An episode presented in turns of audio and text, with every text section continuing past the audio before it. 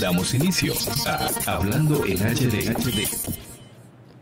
Buenos días para los que nos están escuchando en vivo, tempranito, en Hablando en HD, como cada eh, miércoles, 7 de la mañana, hora de Santo Domingo, República Dominicana. Nos encontramos aquí, en esta ocasión me acompaña Rey Ceballos nuevamente, que se está volviendo un, un eh, fijo en el, aquí en el show.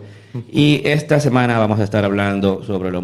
Entiendo yo que la noticia, una de las noticias más importantes eh, es el lanzamiento de la beta público, pública de, de, iOS 11, uno de los sistemas operativos obviamente más importantes a nivel de móviles. Eh, solamente se podría decir que hay dos importantes y este es uno. Eh, gracias a que hace algunos tres, cuatro años permiten una, una prueba con el público, no solamente los desarrolladores. Entonces tenemos la oportunidad de los simples mortales, bueno, tú eres desarrollador, pero nosotros los simples mortales poder instalarlos en mucho inconveniente y probarlo meses antes, porque estamos en junio, julio, agosto, septiembre, tres meses antes de su salida oficial, lo que quiere decir que estamos utilizando obviamente una versión eh, no terminada, eh, o sea que hay que tener también como quieran, aunque sea una beta pública, hay que tener cierto cuidado, incluso ellos te recomiendan que haga un, un backup antes de instalarlo, yo, yo no lo hago, eh, whatever, lo que sea, yo tengo todo en la nube, pero, pero igual nunca hasta ahora eh, estoy haciendo ese update todos los años que, se ha podido hacer y no he tenido ningún problema nunca. Eh, a nivel de, de pérdida de, data, ese tipo de cosas, pero igual ellos lo recomiendan porque estamos hablando de un sistema operativo de prueba. Y precisamente de eso que se trata. Así, eh, o sea, la razón por la que ellos hacen este, esta beta pública es para que la gente lo pruebe y dé feedback y descubrir errores. O sea, que precisamente de eso que se trata, de descubrir los macos, los errores, para que, para que cuando salga la versión final salga, salga con la menor cantidad de, errores posibles. Eh, tú también lo instalaste y la idea es que hablemos un poco sobre eh, las primeras impresiones de uso de, ese sistema operativo que realmente va a salir para septiembre, posiblemente con la misma salida del, próximo iPhone. Eh, este sistema operativo está tanto para los iPhones como para eh, las iPads, que aunque yo no lo he probado en las iPads, el gran cambio, no sé si tú te fijaste, el gran cambio está precisamente en la iPad a nivel de multitarea. Hicieron mm. prácticamente otro sistema operativo. O sea, iOS 11 para las iPads es otra cosa, pero ahora mismo nosotros vamos a enfocarnos eh, directamente en nuestra experiencia de uso, no, no, no obviamente lo que se consigue en Internet, sino hasta ahora qué, cómo ha sido nuestra experiencia de uso, cuáles son las principales funciones que hemos encontrado y, en eso es que nos vamos a basar. Entonces vamos a arrancar de inmediato. Noticias tecnológicas. Mira, yo no, yo me imagino que igual que yo, quizás tú lo primero que identificas eh, como, como el gran cambio es el, el Control Center, así que, así que se llama.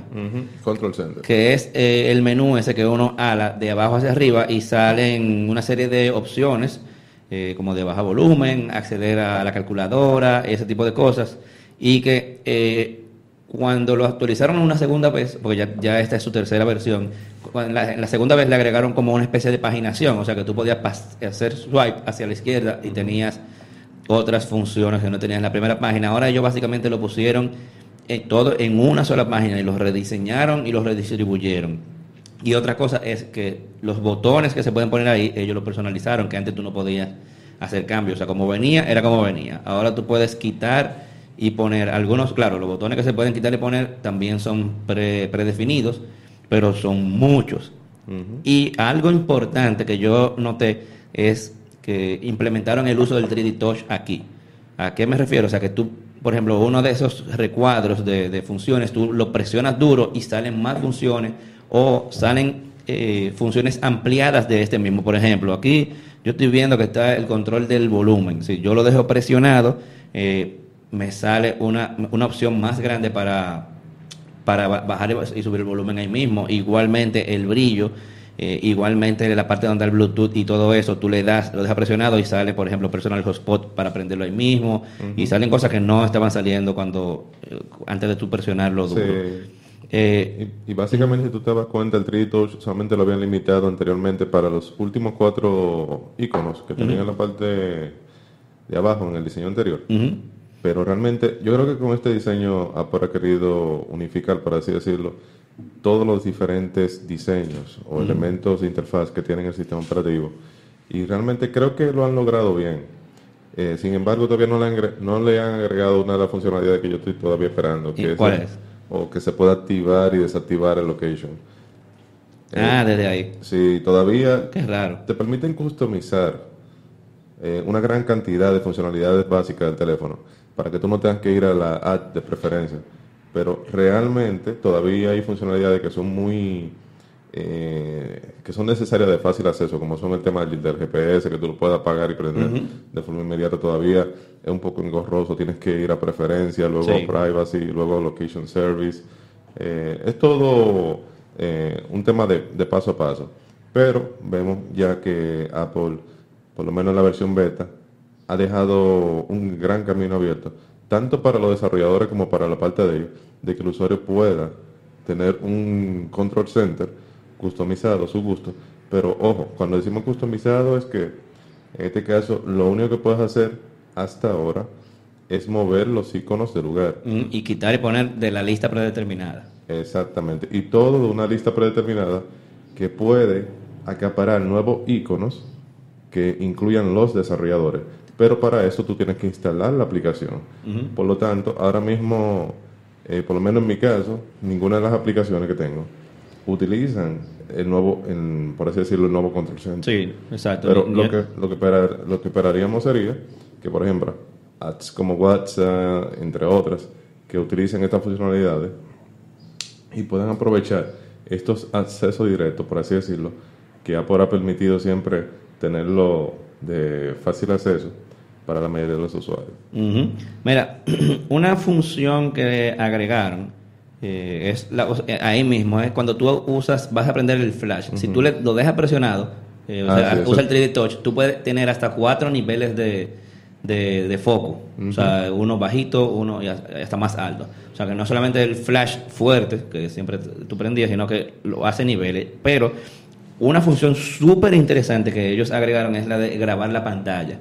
Eh, en el Control Center tú puedes agregar un botón redondo de rec, tú le das y grabas un video de todo lo que tú estás haciendo en la pantalla. Eso está muy chulo. Por ejemplo, si tú le quieres explicar a alguien cómo se hace una cosa, tú- en vez de tú decirle, mira, entra aquí, entra aquí, tú le dices, atiende el videito que te voy a mandar. Y tú haces la función, entra por aquí, entra el menú tal, le da tal función, hace esto, y mira fulano, te lo manda por WhatsApp.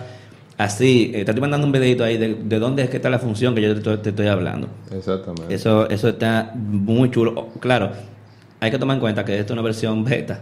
Y así mismo como, como lo agregaron, pueden quitarlo. Yo espero que no lo quiten porque esa función está sumamente interesante, viejo. O sea, esa es una de las funciones que posiblemente uno le dé más uso de las nuevas funciones de, de iOS.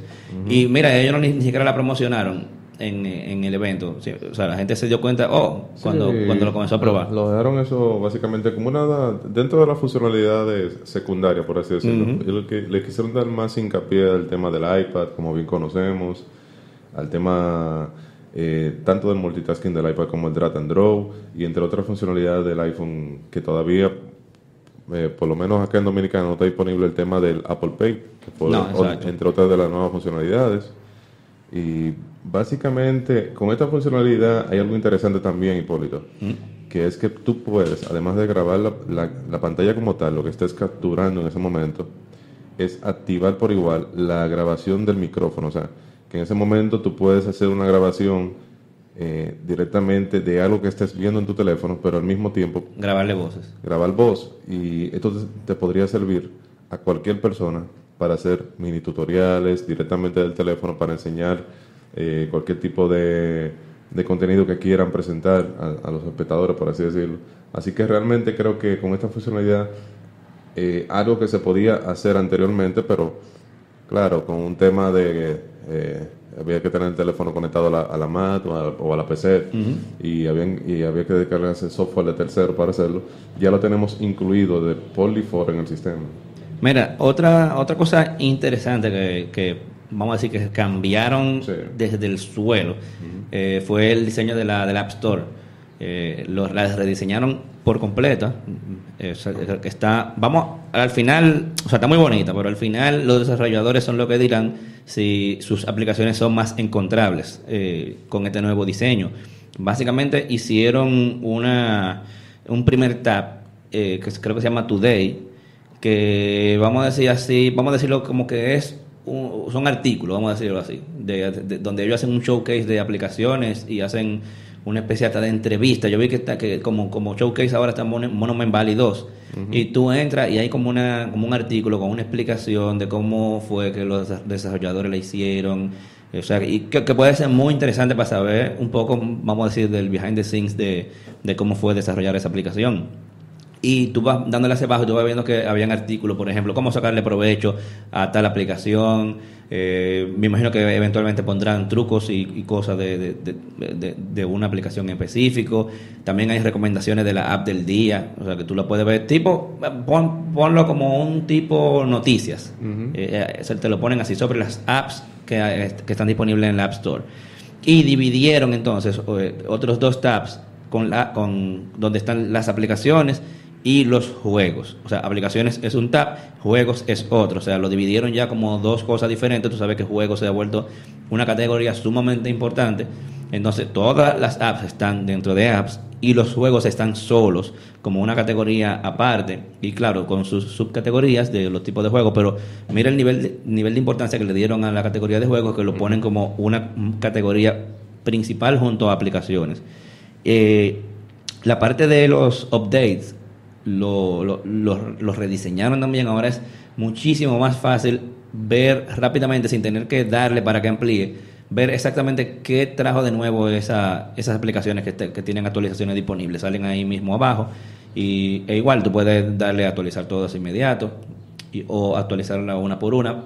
Pero, y siempre está la opción de que se actualicen automáticamente. Yo lo tengo así, yo no me, no me preocupo. Yo siempre quiero actualizar todo a lo último. Pero eh, para quienes no les gustan, está así. No sé qué te, qué te ha parecido, si tú has jugado un poco con, con el nuevo diseño de, del App Store, si te gusta. Tiene un diseño un poco parecido a Apple Music. Sí, Apple Music. Eh, creo que eh, a nivel, a nivel de sistema operativo completo, eh, creo que el diseño que le metieron a Apple Music eh, lo, lo heredó el resto del sistema operativo. Eso de usar uno- unos headlines eh, con letras grandes, eso lo trajeron todo de Apple Music. Y a nivel de sistema operativo, si tú entras a Mail, entras Calendar, todo está con ese look and feel.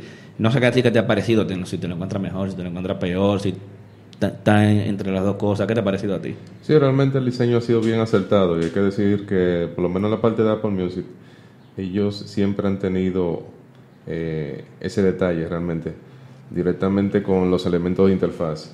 En- y como bien tú mencionabas, ellos le han dado bastante relevancia a la parte de juegos, que ni siquiera ya los juegos son una categoría. Tú to- todavía puedes seguir viendo las categorías directamente desde, la- desde el tab de aplicaciones, pero ahí te aparecen ya entretenimiento, foto y video, las categorías de siempre, pero ya la parte de juegos como tal fue movida, como bien dijiste, a un tab. O sea que ya ahora hay dos tipos de aplicaciones, por así decirlo, que son aplicaciones o juegos. Y realmente este diseño creo que lo único que le falta es la parte social, que no la veo y que todavía, eh, bueno, Apple siempre se ha mantenido un poco verde en esta área, hay que decirlo, porque incluso fue ahora que en Apple Music, que eso lo vamos a ver más adelante, ellos añadieron la parte social. Y veo que hubiera sido una gran oportunidad añadirlo también en la parte del App Store, que por ejemplo tú pudieras ver qué aplicaciones están descargando tus amigos, qué aplicaciones por lo general utilizan. Es un poco, por así decirlo, eh, solamente de, de research entre eh, los usuarios. Y creo que hubiera sido también un gran acierto para Apple si, si en ese caso lo, lo hubieran implementado. Claro, eh, es como tú dices, ellos tampoco han tenido mucha suerte implementando cosas sociales en sus aplicaciones. Tú recordarás, eh, eh, por ejemplo, Ping, Ping. que fue una red social fallida. En el mismo Apple Music ellos agregaron Connect. No sé si eso, si eso está vivo todavía, pero igual no tuvo tanto éxito. Entonces, quizás ellos están teniendo un poco de cuidado con la parte eh, social en sus aplicaciones. Pero, Sí, pero por ejemplo, hay cosas leves, no tiene que ser una red social, como tú mencionaste, por ejemplo, que están descargando tus amigos, ese tipo de cosas. Pero claro, para eso tú deberías poder agregar amigos. Eso, eso es justamente lo que sucede con Apple, porque las redes sociales o las implementaciones sociales que ellos han hecho han sido más enfocadas en los, bueno, en este caso todas han sido de música, directamente en el, en el ámbito musical, pero han sido más enfocadas eh, por así decirlo, para prevalecer al artista, no a los usuarios. Sí, exacto. Entonces, ese carácter diferenciador es lo que creo que no, no ha calado bien entre los usuarios, porque por ejemplo, lo del tema de Conet era tú seguías artistas y tú veías las noticias de ellos.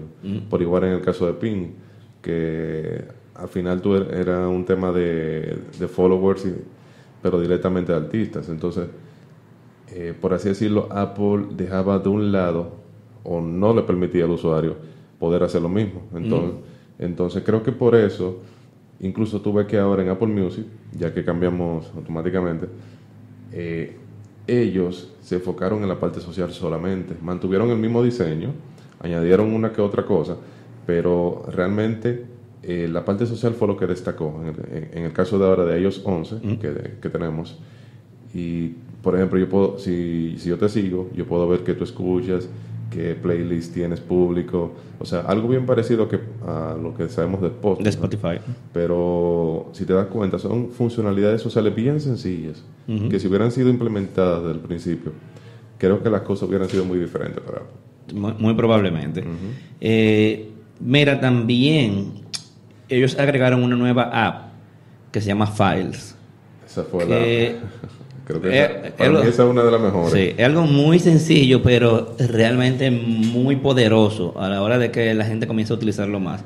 Básicamente, eso lo que hace es que te hace un sistema de búsqueda de archivos, un sistema de consulta de archivos, basado en los archivos que están localmente en tu dispositivo, pero también en, tu- en tus discos en la nube. Te lo voy a poner así. Si tú tienes Google Drive, si tú tienes iCloud, si tú usas iCloud Drive, si tú usas eh, eh, One, OneDrive, Dropbox, todos esos servi- servicios en la nube, a lo mejor tú tienes en uno, tú tienes la cosa de trabajo, en otro tienes la cosa personal, en otro tienes X cosa, y tú tienes que e ir individualmente a cada uno para buscar lo que quieres. En File, básicamente, él te lo agrupa todos y tú puedes hacer una búsqueda de tus archivos como si fuera una computadora local y él te busca en todos esos eh, discos en la nube también.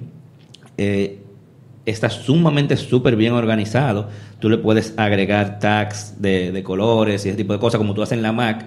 Lo único que estamos hablando de archivos que no están físicamente en el mismo sitio. Como te digo, eh, hay un grupo que está en la nube, cada uno en su nube, y hay archivos que están locales en tu dispositivo y tú puedes hacer tags a cada uno de ellos eh, con colores independientemente de dónde estén. Una forma de organizar toda tu data que está regada eh, tanto en internet como localmente en un solo sitio. Muy útil esta aplicación, muy sencilla, muy fácil de utilizar.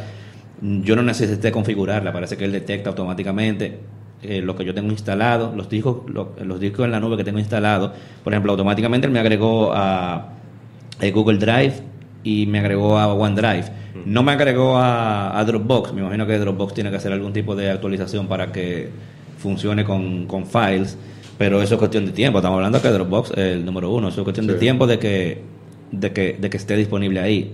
Y por- ojalá para, para pronto esté, porque me gustaría. Yo uso, aunque yo uso OneDrive y uso el Google Drive, realmente el que más yo uso es, es Dropbox. Me gustaría verlo ahí para entonces darle un mayor uso a esa aplicación de files.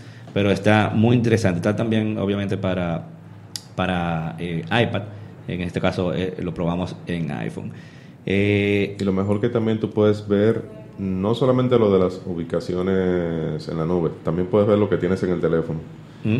Que también esa era una de las care- carencias que teníamos hasta ahora, por así decirlo, los usuarios de iPhone, que era un administrador, eh, por así decirlo, que, que tuviera vitaminas, pero en este caso para administrar los archivos del teléfono. Y era algo que, como bien sabes, en el- como sistema operativo, Apple siempre ha querido que ellos, cada aplicación esté aislada de otra. Y ya con esto tenemos, por así decirlo, un salto en, en este sentido. Y ya tú tienes un, un solo lugar donde tú puedes tener, o por así decirlo, donde tú tienes toda la organización de todos tus archivos, de todos los medios digitales que tengas.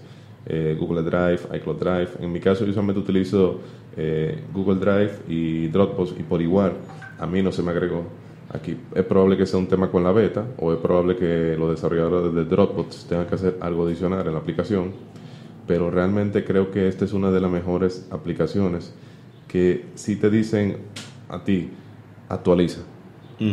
Por así decirlo. Sí, pues, cuando yo la vi me pareció, o sea, antes de instalarlo me pareció una de las opciones más interesantes, por eso yo inmediatamente desde que lo instalé, claro, lo primero que probé fue el Control Center y después la aplicación de, de Files para ver eh, qué tal. No sé si tú has podido tener la oportunidad, por ejemplo, tú tienes un iPhone 7 Plus, ¿verdad? Sí. Ok. Eh, en la, en la, cuando tú lo usas horizontal, tú sabes que en el caso del Plus, la interfaz cambia a horizontal. En el caso del 7 normal, creo que no lo hace. No estoy No, seguro, no no, lo lo, hace. no lo hace, ¿verdad? Eh, y me fijé que cuando tú tienes una, una carpeta de, de aplicaciones que tiene más de una página, eh, por ejemplo, yo tengo una, aplicación, una carpeta que se llama social, donde tengo todas las redes sociales ahí, o aplicaciones que tienen que ver con redes sociales, y automáticamente te pone que se ve un poco del contenido de la otra. No sé si tú había- te habías fijado en eso. Oh, sí. O sea que tú, tú puedes tener las dos ventanas de, de contenido de aplicaciones en la, en la misma pantalla. Eso está muy, muy interesante, una forma de, de navegar rápido. Y son detallitos que ellos no te lo mencionan. Yo tuve que encontrarlo eh, básicamente eh, por error. Yo no uso ni siquiera a veces el- mayormente el, el dispositivo en horizontal, sino que en una se me movió y, y lo vi yo. Oh, ah, pero mira esto, qué chulo. Eh, Sí, porque ahora- anteriormente tú tenías, o sea, tú tienes todo este espacio en la pantalla, eh, te mostraban la carpeta, pero para tú ver la otra página tenías que mover por completo la pantalla para poder verlo. O sea, creo que con esto, o sea, estos son los pequeños detalles que por así decirlo hacen que el sistema operativo, que a veces ellos no necesitan ni siquiera aclararlo, pero cuando uno lo ve realmente Ujú, son de las cosas que te resulta hacen natural. Sí, y, y que te hacen difícil volver atrás también. Sí. Tú sabes que un cambio al que yo todavía estoy eh, acostumbrándome, eh, porque realmente lo- el, el funcionamiento lo, lo cambiaron por completo, es el asunto del Notification Center. Primero, Sí. los, los o sea, cuando tú lo, lo abres, está organizado mucho mejor, eh, pero, pero no funciona igual. O sea, cuando tú alas de arriba hacia abajo para, para, para usarlo, tú lo que haces es que bloquea el teléfono, no sé si te diste cuenta. O sea, lo que sale, cuando tú jalas de arriba hacia abajo, como funciona en Android igual, uno sacaba antes eh, la lista de las notificaciones. Ahora lo que tú haces cuando jalas de arriba hacia abajo es que bloquea el teléfono. Y eh, entonces ahí mismo en esa pantalla jalas hacia arriba y sale la, la- la lista de notificaciones.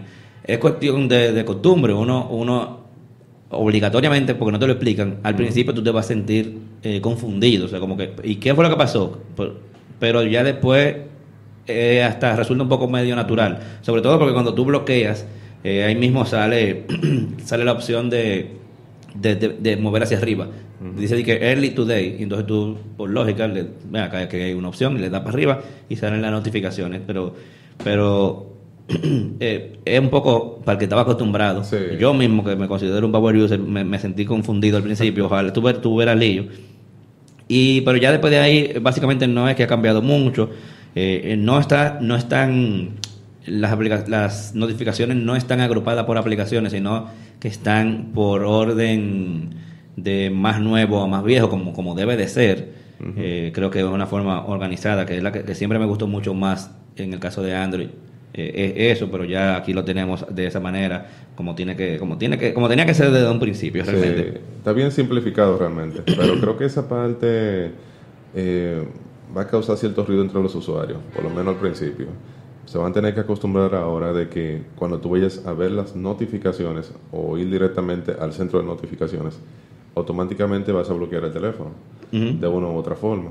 Entonces, realmente en la práctica es bien cómodo porque así te asegura que automáticamente tú ves una notificación, tú puedes dejar el teléfono en un lugar y tener la garantía de que ya está bloqueado. Eh, pero también puede tornar cierta confusión, como tú bien dijiste, que al principio ya, ya estábamos acostumbrados a solamente ver a notificaciones y a no bloquear el teléfono. Pero creo que esto es parte de lo que nos separa el futuro, porque si te das cuenta, Apple ha hecho muchos esfuerzos en que tratemos de utilizar los menos botones posible. Así que yo creo que eso tiene que ver mucho con el próximo iPhone. Entonces, creo que lo que estamos viendo ahora, por así decirlo, es pocos detalles de las cosas que luego no, no vamos a necesitar. Entonces, creo que una de esas cosas es muy probable que sea el botón de bloqueo. Pero, eh, bueno, habrá que ver cómo Apple lo tiene pensado. Primero, no, no especulemos por esa parte, pero vamos a esperar y ver qué es lo que nos tiene preparado, porque creo que todas las cosas que hemos visto son básicamente eso. No sé si te diste cuenta que también ahora Siri tú lo puedes desactivar del botón. Ya no necesariamente si lo dejas presionado, eh, el botón te va, te va a activar Siri. Entonces, esas son de las cosas que anteriormente no habían forma de cambiarla.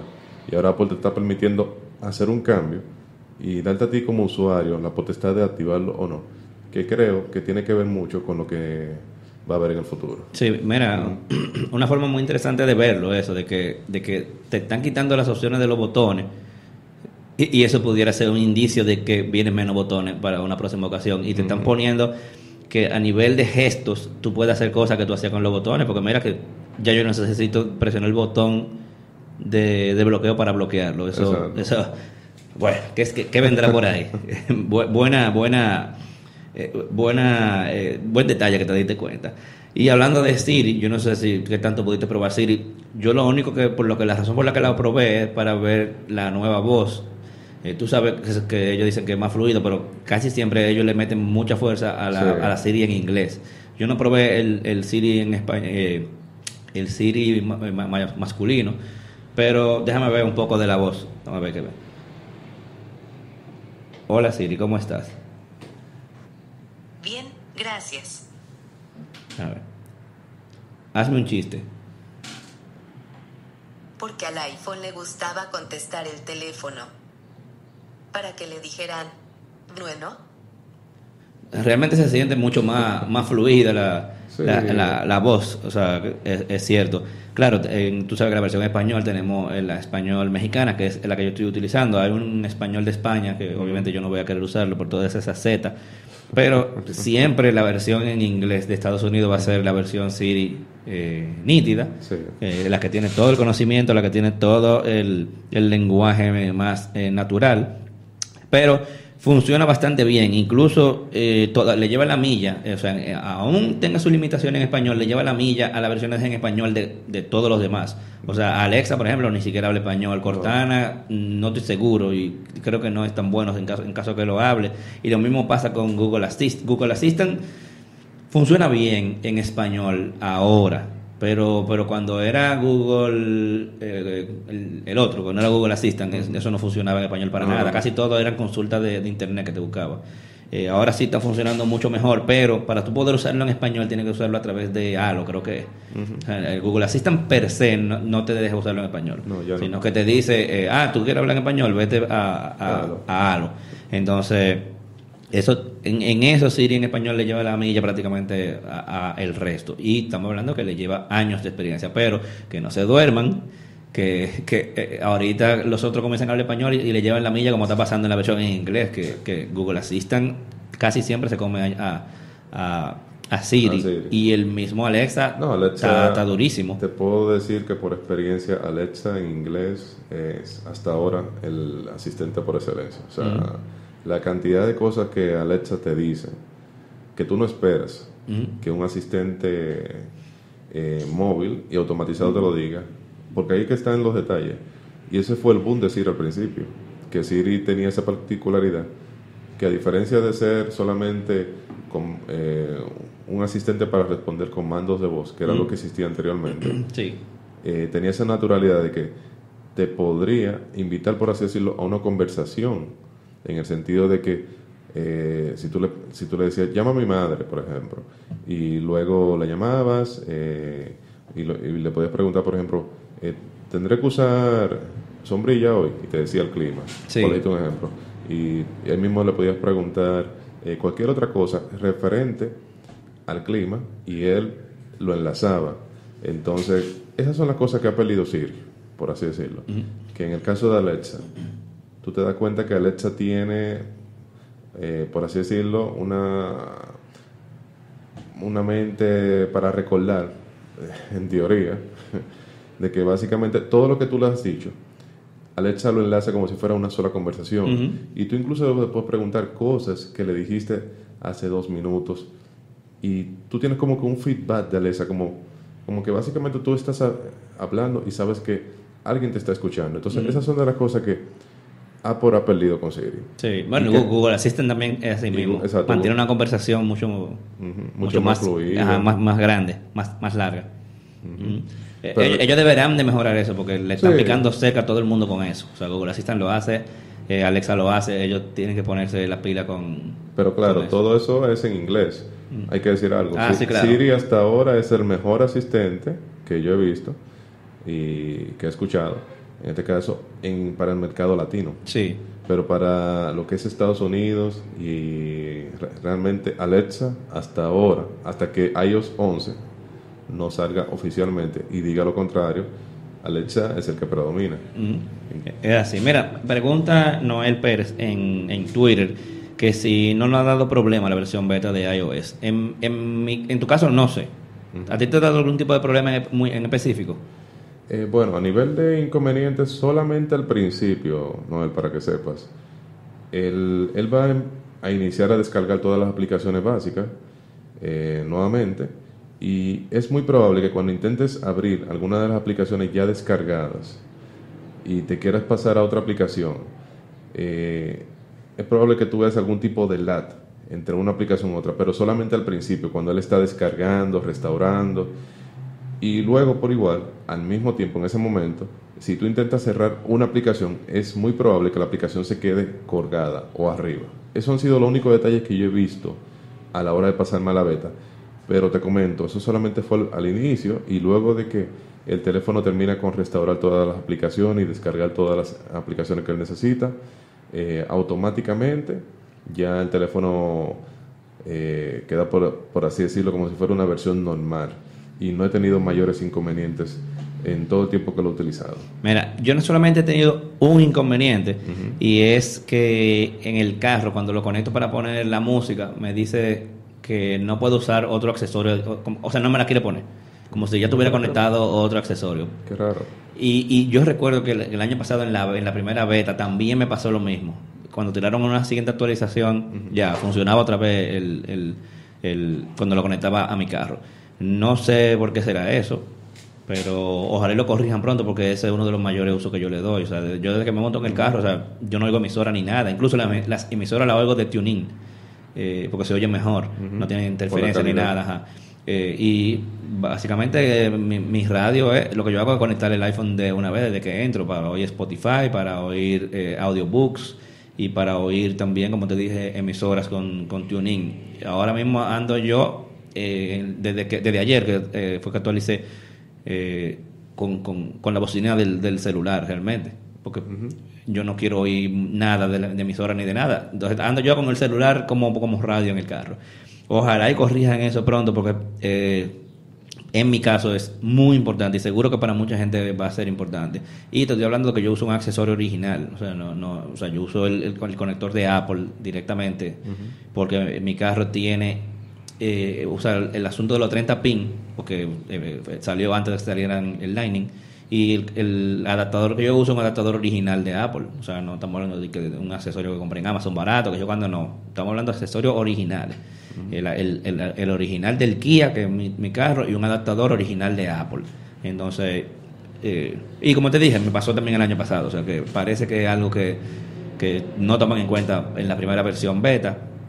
Eh, yo no lo he reportado, lo voy a reportar. Hay una, hay- hay- el- cuando tú bajas la aplicación, cuando tú bajas el, la versión beta, hay una aplicación que es para reportar eh, problemas. Y eso es uno- un problema que yo lo reporté el año pasado, lo voy a volver a reportar ahora, porque tienen que, por, por lo menos para mí, tienen que arreglarlo. Yo sé que mucha gente eh, estará en la, misma, en la misma situación que yo, pero no- después de que problema de que, que perdí data, No. que la batería se descarga rápido, que funciona lento o mal, realmente no. O sea, yo me siento como que tengo una versión final de iOS, no hay nada que me diga de que no se puede, no se puede hacer, no, no he tenido ningún tipo de problema mayor.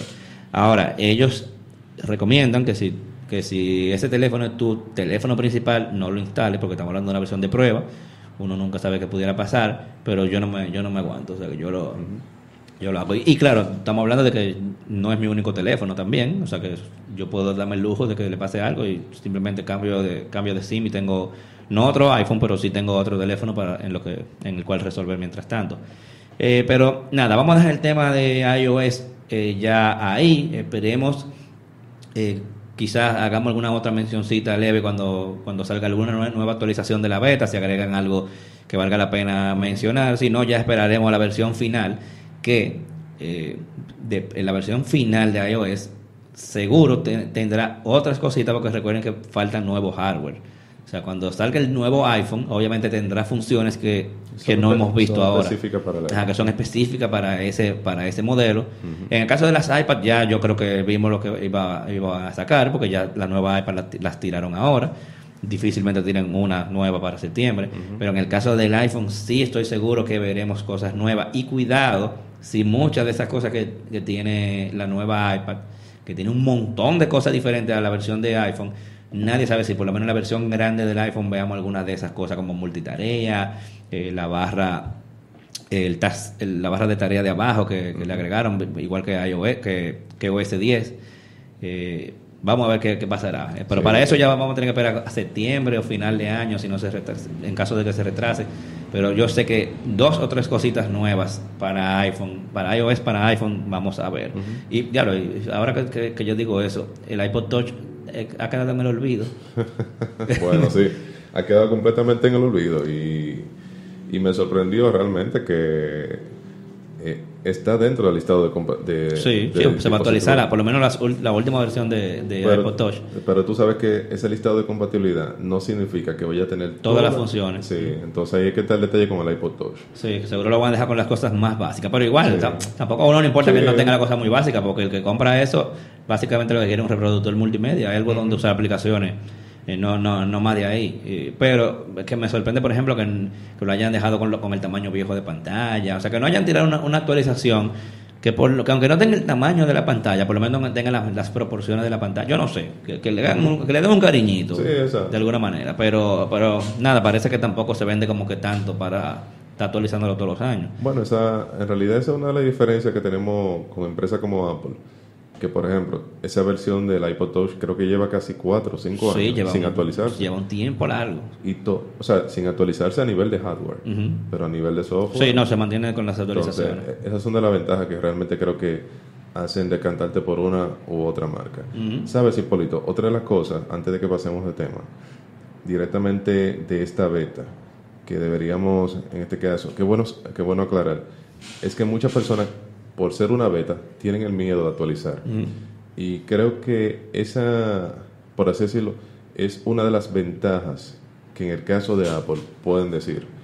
Porque no sé si te has dado cuenta que, por ejemplo, en el programa de, de Android de beta, cuando tú te pasas a una versión beta y luego quieres darte de baja, Android automáticamente, o sea, Google, le hace un white al dispositivo.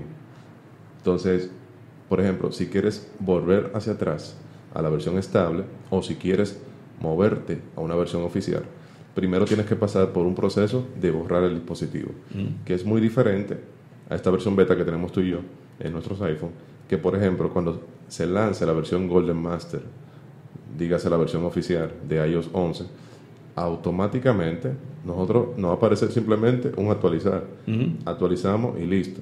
Ni siquiera tenemos que volver a iOS 10 con el backup que, bueno, en el caso tuyo tú necesitas backup y por eso mismo que no lo haces, porque Sí, tienes sí. esa garantía de que tú estás ahora en una versión beta, pero cuando se lance la versión oficial, simplemente es actualizar y ya. Entonces creo que es una de las cosas también que debemos tener en cuenta, que realmente creo que además de ser una beta como tal, es una versión casi oficial y que no puede... Bueno, oficial, sí, casi final, vamos a Sí, decirlo. casi final.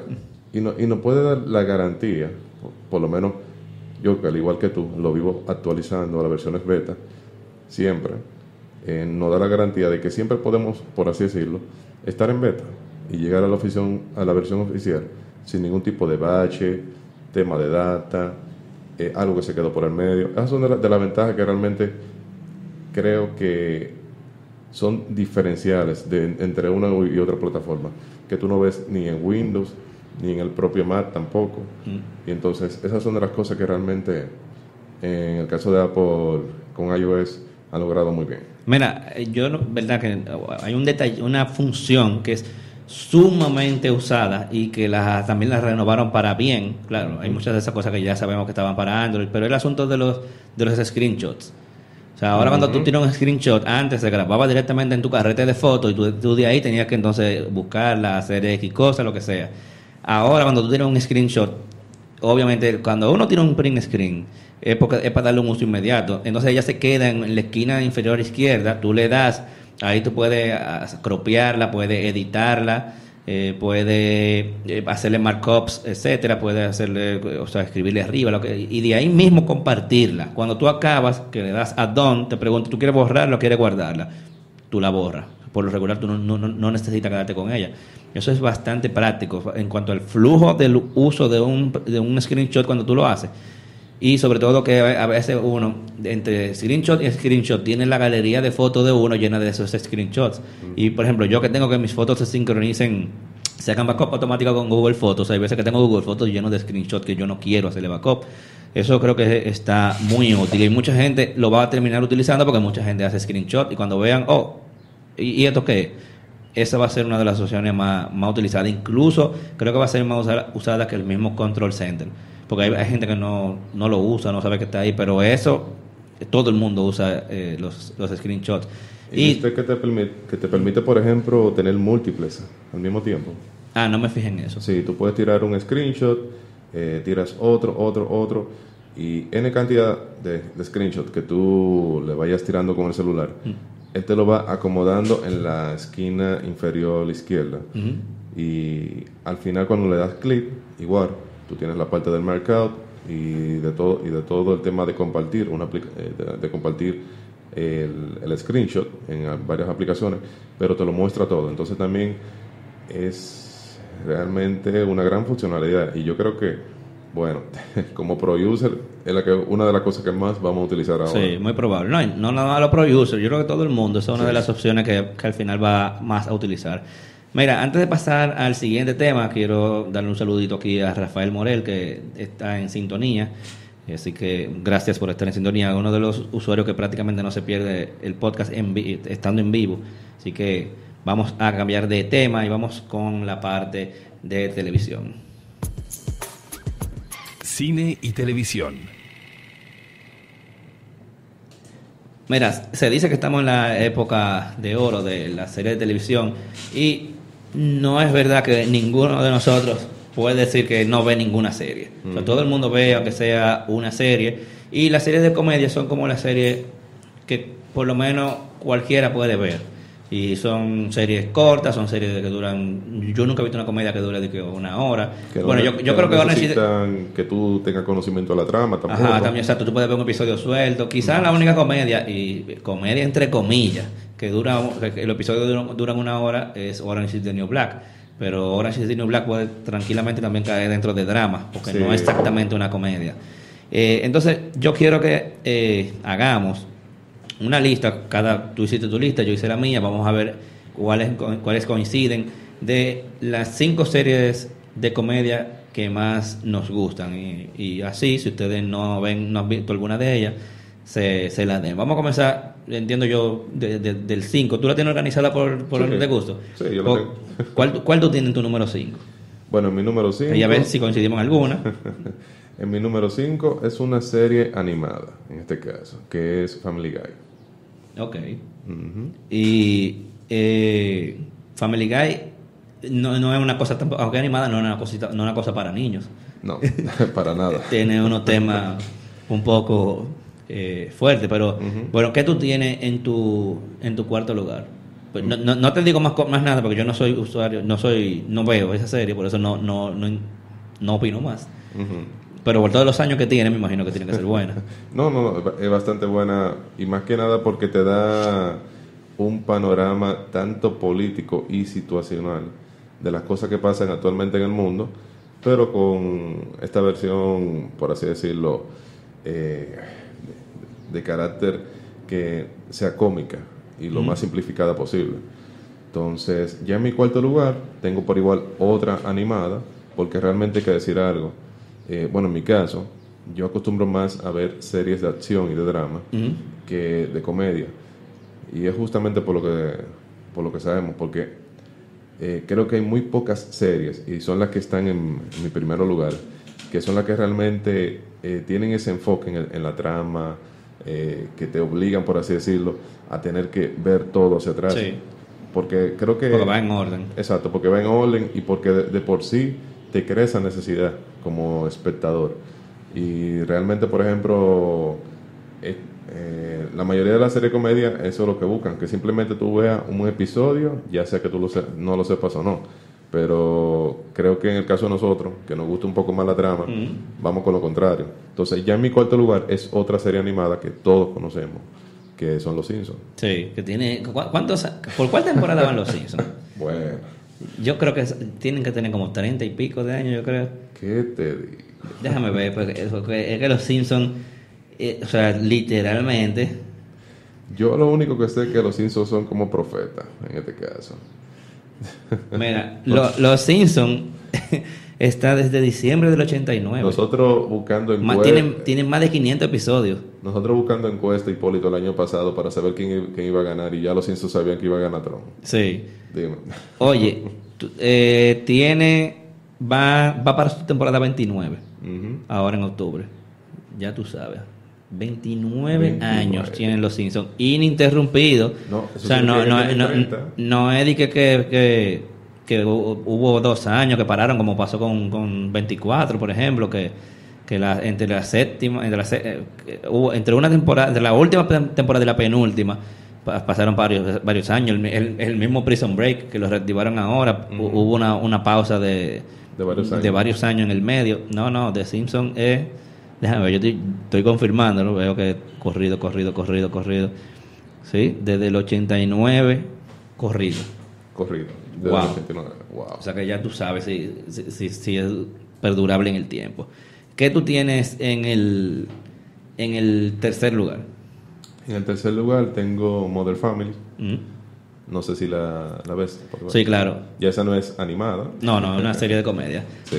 Precisamente eh, voy a entrar yo a hablar ahí, ya que yo la tengo en el quinto lugar. Eh, y y te- puedo decir que ha bajado. En un momento era mi serie número uno. O sea, Modern Family, sus primeras temporadas, bueno, ellos ganaban lo- lo- los Emmy todos los años como Sí. mejor comedia. Y el elenco también entero lo nominaban. O sea, no es que es mala. Lo que pasa es que ya como que no ha mantenido ese mismo eh, boom que al principio. O sea, pero antes, los primeros, los- las primeras, qué sé yo, tres temporadas, lo máximo. O sea, Modern Family yo me vivía, mu- era muerto de la risa en cada episodio.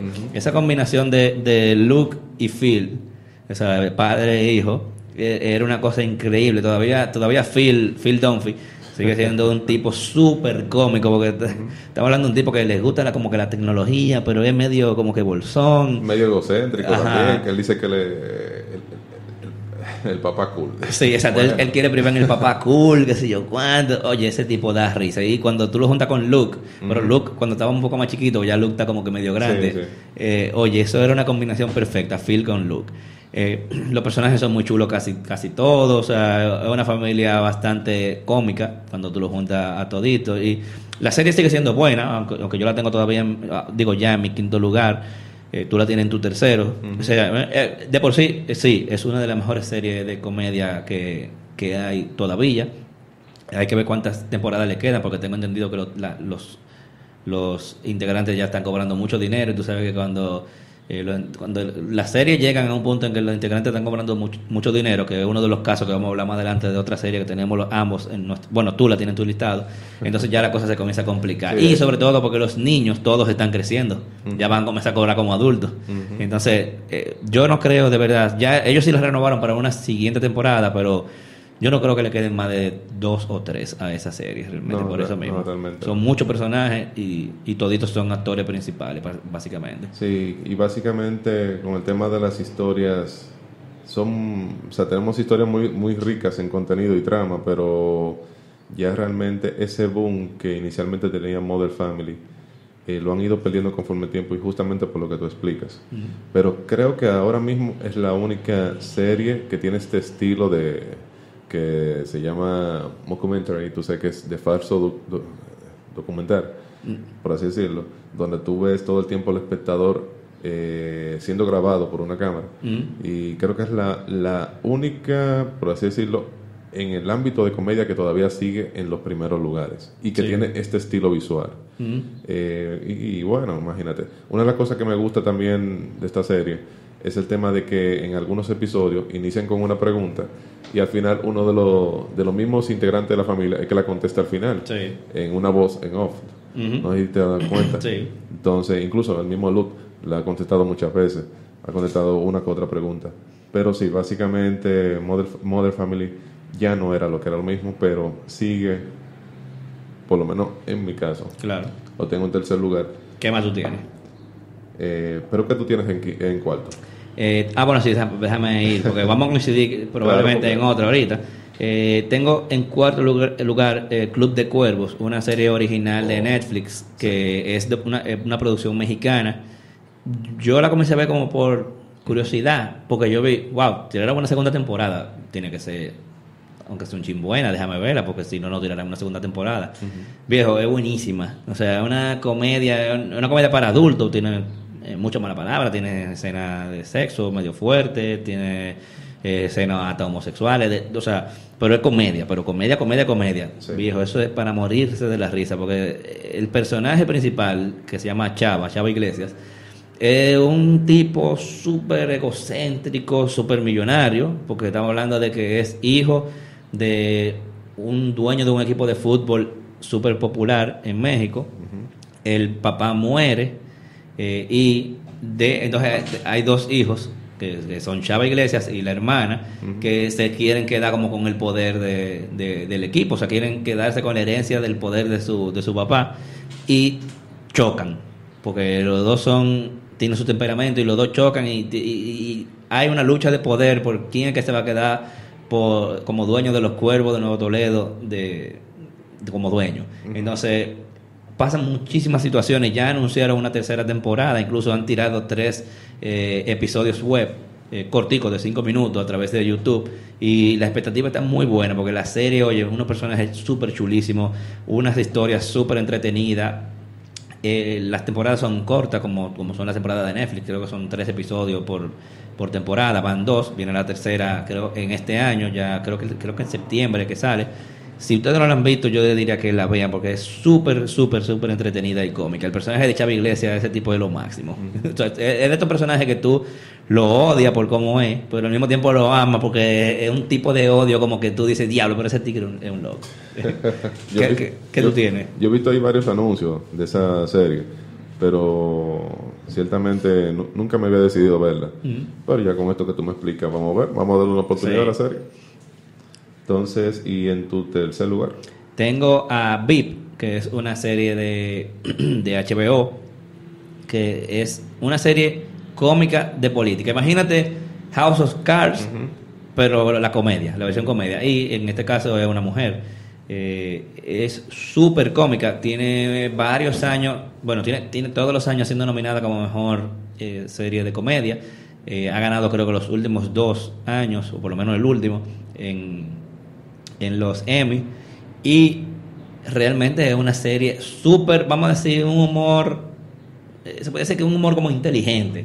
Eh, se burla de, de los políticos sin, sin especificar ningún tipo de partido, que si republicano, que si demócrata, no. Tú ahí tú no sabes quién es quién, simplemente se burlan de, de, los, de la política y los políticos. Originalmente, cuando comenzó la serie, ella era la vicepresidente y es una vicepresidente que nadie quiere saber de ella, se la pasa barajando, eh, es como que se burla de que, que la vicepresidente no hace nada. Y, y está buscando como cosas que hacer para Sí. lucírsela, porque eventualmente ella quiere ser presidente. Y bueno, van pasando cosas, creo que vamos por la sexta temporada o la séptima, creo que por la séptima. Y claro, va pasando, van pasando cosas, ella va cambiando de tipo de posiciones eh, a nivel de política, que no le voy a decir para no, no darle spoiler, pero es una burla al sistema político, básicamente. O sea, y los personajes son viejos, son increíbles. O sea, cada personaje que hay ahí, incluida la, la, la misma protagonista y, lo- y- y los secundarios alrededor de ella, son unas cosas que tú no sabes como que cuál es que te gusta más realmente. Si tú no la has visto, yo te diría que la veas, es una serie de- original de, de HBO. ¿Qué tienes tú en el... vamos- Ya va por el segundo, ¿verdad? Sí, ya vamos para el segundo. Bueno, en mi segundo lugar, yo tengo The Big Bang Theory. Ok. Si tú supieras que yo de Big Bang Theory la, la Si hubiese, o si yo hubiese tenido una sexta posición, yo la pongo, pero igual, eh, en los primeros años, estamos hablando de Big Bang Theory, va para su temporada número 11, una serie ya bien madura. En los primeros años, yo la tenía literalmente en mi primer lugar. Eh, después cuando salió Modern Family, se peleaban ahí una con otra. Incluso, eh, tú sabes que Jim Parsons ganó muchísimos años, mejor comediante, en los Emmy. Pero a mí me sigue gustando mucho, yo la sigo viendo, pero ya no me cabe dentro de, de los primeros cinco, como que en las últimas temporadas eh, ya como que ha bajado un poco, como que eh, lo que tanto que me gustaba, pero sí, es una serie excelente de comedia que yo sigo viendo. Bueno, en mi caso, realmente me. A mí me, me sigue gustando por lo siguiente. Tú tienes, por así decirlo, la mejor mezcla que pienso que hay ahora mismo entre lo complicado, lo técnico, pero te lo muestran con este toque simple. O sea, si tú te das cuenta, la serie maneja eh, términos, teorías, o sea, maneja, por así decirlo, temas de interés que son bien profundos. Sí. Y también eh, temas relacionados que son de objeto de culto. Por ejemplo, ellos incluso, si te das cuenta, son de las pocas series que mencionan prácticamente todo lo que pasa en la actualidad, todo lo que pasa en la actualidad, que tiene que ver incluso con otras series. Ellos incluso le han dado mención a Juego de Tronos, si te has dado cuenta, Sí. y a películas como Star Wars. Sí, porque son fanáticos, o sea, como, como Son- geek, son fanáticos de son todo. eso. fanáticos de todo eso. Entonces, ellos dan a entender este pensamiento geek como tal. O sea, cómo, cómo es realmente, cómo piensa un geek. Pero te lo llevan a un, por así decirlo, a un eh, a una expresión tan simple que cualquier persona puede verla. Y es una también de las pocas series que todavía se pueden ver sin entender toda la trama a nivel de comedia Sí. pero que te dan ese cheat todavía de decirte, bueno, eh, vimos el episodio, muy bien, perfecto, me reí muchísimo, pero te deja como que con esa con ese need, pues, esa necesidad, por así decirlo, de tú querer volver atrás y ver de qué, tra- de, de- de qué trata la historia, que creo que otra serie de comedia no se enfocan mucho en eso, y solamente vamos a crear una, una historia aleatoria, al estilo de Black Mirror, eh, algo diferente, eh, y que no tenga nada que ver con lo anterior. Entonces, esas son de las cosas que también, que por lo menos en mi caso, me ha gustado bastante de Big Bang Theory, con, este, con este caso. Pero, como tú bien dices, ellos se han dormido un poco en las últimas temporadas con temas nuevos, o sea, no, no han innovado, porque al principio era el boom de ellos, era justamente esto, llevar lo complicado a lo simple. Ya es muy probable que algunos estén un poco cansados de eso Sí. y que ellos no han, hayan renovado mucho la idea. ¿Y qué? eh, esa- ¿Esa era la posición tuya? ¿Cuál? Dos. Dos. Ok, en mi caso, y vamos a- ahora, la dos mía va a coincidir con el número uno tuyo, que y entonces podemos hablarlo de- juntos, es Silicon Valley, que es la serie, yo, yo- como yo lo debería de poner, la serie que todo el geek ahora mismo tiene que ver. Así es una serie original de HBO que se- su, tema, su tema se enfoca en Silicon Valley, en el trabajo que pasan los, los desarrolladores, desarrolladores de aplicaciones en búsqueda de esa gran idea, ese prox- esa próxima gran idea, que, y, y cómo pasan trabajo buscando fondos, buscando patrocinadores para poder llevar esa gran idea al mercado y convertirse en el próximo Facebook, en el próximo Google, en el próximo Apple, en el próximo cualquier aplicación, cualquier Uber, Lyft y esas empresas que, que nacieron como un emprendimiento y ahora son empresas que están en prácticamente en cientos de países y que tienen millones de dólares en inversión y en, y en ganancias. Y claro, ridiculizando, porque estamos hablando de una comedia, una comedia cruda, igual, una comedia para adultos, eh, ridiculizando ese ambiente de Silicon Valley. Está basada, ellos tienen, ellos tienen muchos eh, asesores para que parezca lo más, o sea, los temas sean lo más actual y reales, basado en lo que pasa casi igual en el mundo de Silicon Valley real. Yo creo que es una serie que ningún- todo el que sea programador, todo el que le guste la tecnología, que sea fanático de la A tecnología, todos, a todos. a todos. tienen que verla, les va a gustar. Si usted es una gente que lee mucho sobre tecnología y está al tanto de todo, usted se va a sentir muy identificado con lo que sucede en el mundo real, o sea, son temas muy actuales. Mira que, el- no sé si viste en el, en el último episodio, se burlan de, de la explosión del Galaxy Note 7, porque pasa algo, no voy a decir que muy similar, que incluso antes de que mencionen la Note 7, tú, tú mismo lo asocias, de que, diablo, por eso es la Note 7. Entonces, se burla de un tema muy actual, eso pasó recientemente. Fácilmente eso pasó en los mismos días que estaban filmándolo. Entonces, y, y entonces lo, cogen ese tema muy actual y lo meten en la serie. Los personajes son todos súper, súper cool. Me recuerda mucho un poco a The Big Bang Theory eh, al inicio por el asunto de esos personajes como tan diferentes eh, eh, a nivel de, de raza y de todo y que los juntan y, salen cosas muy interesantes como, como una, una comedia, un sitcom. No sé qué, tú- qué más tú quieres agregar porque tú No. también- te la tienes tú en el listado en la número uno. Sí, y básicamente las cosas que más me, más, más me han gustado directamente de Silicon Valley es el tema del espíritu emprendedor que siempre mantienen. Mm. que si te das cuenta es una de las es la idea principal de la serie y directamente con el tema de que tú ves de principio a fin cómo se inicia una startup y las decisiones que tiene que tomar, eh, bueno, en este caso un programador, pero lo puede tomar cualquier persona. Él podía decidir o dejar su idea al principio a la empresa donde él laboraba o hacer una empresa. Y bueno, ya sabemos lo que vemos en la serie, que él al final se decantó por la idea de crear su propia empresa. Y entonces ahí vemos todos los inconvenientes que pueden surgir en Silicon Valley a la hora de tú crear una startup y también todas las dificultades que tú como emprendedor vas viviendo día a día. Pero yo entiendo que esto es una imagen clara, que lo que nos hace a nosotros ver es que nada realmente es imposible. Ah, pe- Pero con este sentido sátiro que tiene la serie, que es bastante, o sea, la, la comedia predomina aquí por completo.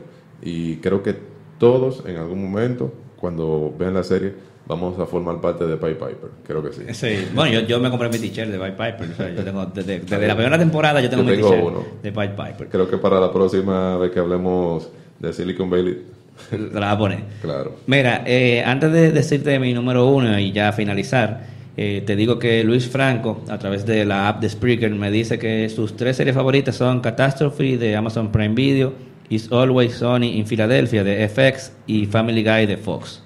En mi caso, la número uno es una serie que no es tan popular, a pesar de que estuvo nominada y creo que ganó mejor comedia.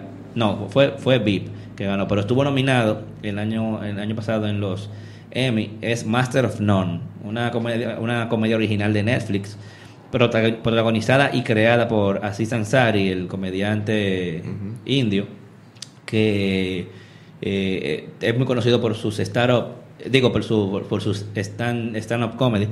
Eh, incluso en Netflix hay creo que dos especiales de él.